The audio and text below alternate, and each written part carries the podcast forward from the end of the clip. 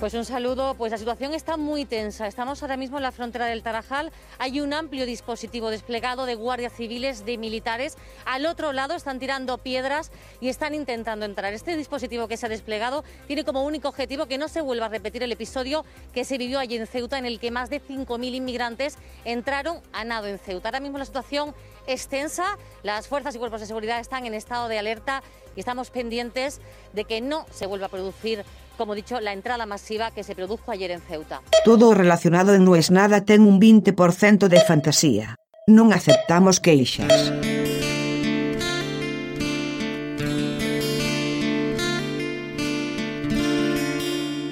De segunda, de segunda, eso es como lo que terminás sintiéndote. Se leyó, se dijo, se habló mucho de los ciudadanos de primera y los ciudadanos de segunda.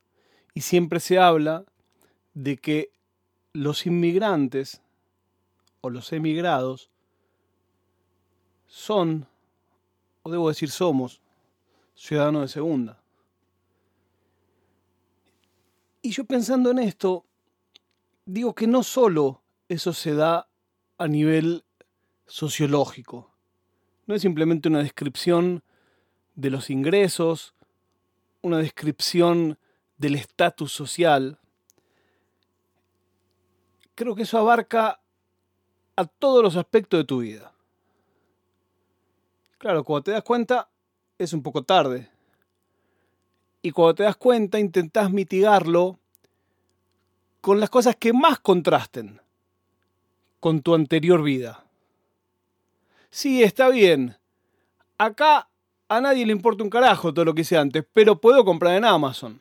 No son cosas comparables. sí, está bien. Acá no puedo opinar de política en una charla porque siempre está la sombra de pero vos no sabés. Pero bueno, por lo menos puedo usar el teléfono en la calle. Por ahí no es menor. A mí lo que me gustaría es las dos cosas. Las dos cosas no se pueden. Quizás.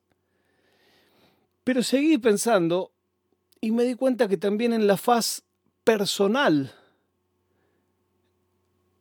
eso te pega. En el grupo de amigos, tu opinión vale un poco menos. Porque, bueno, vos no sabés cómo están las cosas acá.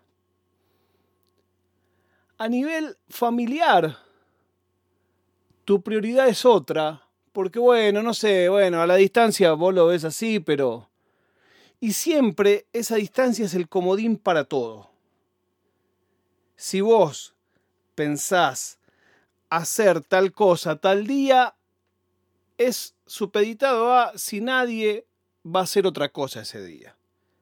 Mientras que cuando vos estás de donde sos, y eso es una cosa horizontal, bueno, pongámonos de acuerdo, acá se sobreentiende que la prioridad no es la tuya. Y no estoy hablando de mi caso en particular. Ayer hablé con un amigo que vive en otro país, en otro continente. Y en un momento me dijo, estamos trabajando de cualquier cosa. Y a mí no me impresionó que me diga, estamos trabajando de cualquier cosa. Lo que me impresionó es no haberme sorprendido. Y que me parezca lo más normal del mundo. Porque sacando a los pocos que conozco que ya vinieron con un puesto, todos los demás inmigrantes que conozco trabajan de otra cosa. Está bien, seguramente es un tema temporal, seguramente porque hace poco tiempo, la gente que yo conozco son gente que están hace dos años, un año, tres años, un año y medio, entonces se supone que hay todo un camino hasta llegar a. Pero nadie te asegura que llegas a. Eso tampoco lo vas a leer en la nota de el exitoso argentino que se puso una cadena de venta de fósforos en zaguanes y se hizo millonario. Hay algo de que no podés esperar que te vaya bien en lo tuyo. Hay que apechugar, hay que agarrar lo que sea. Y cuando empezás a conformarte con lo que hay en todo, en algún momento te cuestionás cuál es la ventaja. cuando llegas a pensar eso ya es tarde. Porque ya lo que había, ya no hay. Y lo que debería haber, tampoco. Perdón que siempre diga lo mismo, pero ya lo dijo todo Jaime Ross. El que se fue no es tan vivo, el que se fue no es tan gil. Y es así, muchachos. Tenés que pedir permiso para hablar como hablas vos. Tenés que pedir permiso para postularte a un puesto alto, o ni siquiera alto o bajo. Tenés que pedir permiso para pretender hacer lo que hacías en el lugar donde naciste. Insisto, si solo me pasara a mí, no me preocuparía. Pero me preocupa ver qué es la norma.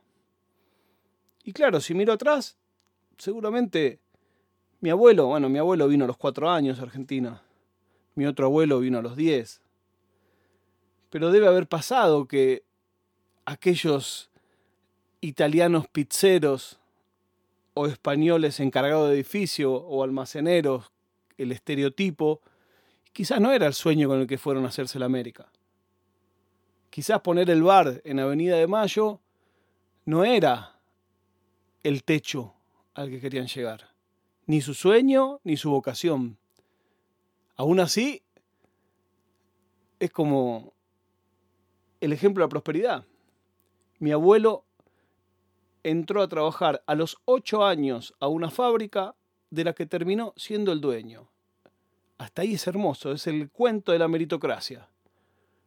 Punto seguido, Martínez Dios, las importaciones y la fábrica en la que este chabón trabajó de los ocho años a los sesenta y pico, setenta, quebró y fundió y quedaron todos en la calle y remataron la propiedad. Esa es la meritocracia. No, bueno, ¿y qué culpa tenés vos? Si pones una fábrica y un día abren las importaciones y lo que a vos te cuesta fabricarlo uno, lo traen para que se venda al público a 0,05. Y bueno, hay que modernizar, sí, claro. Es fácil decirlo. Bueno, eso hay. No sé, me siento como la obligación moral de, de cada tanto contar que no es todo color de rosa.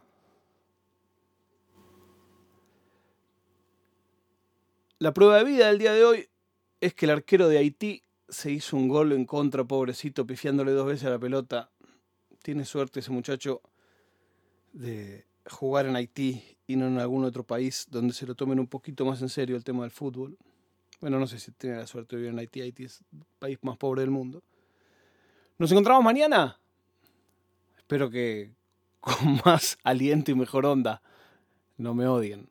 Cuando les diga, no es nada.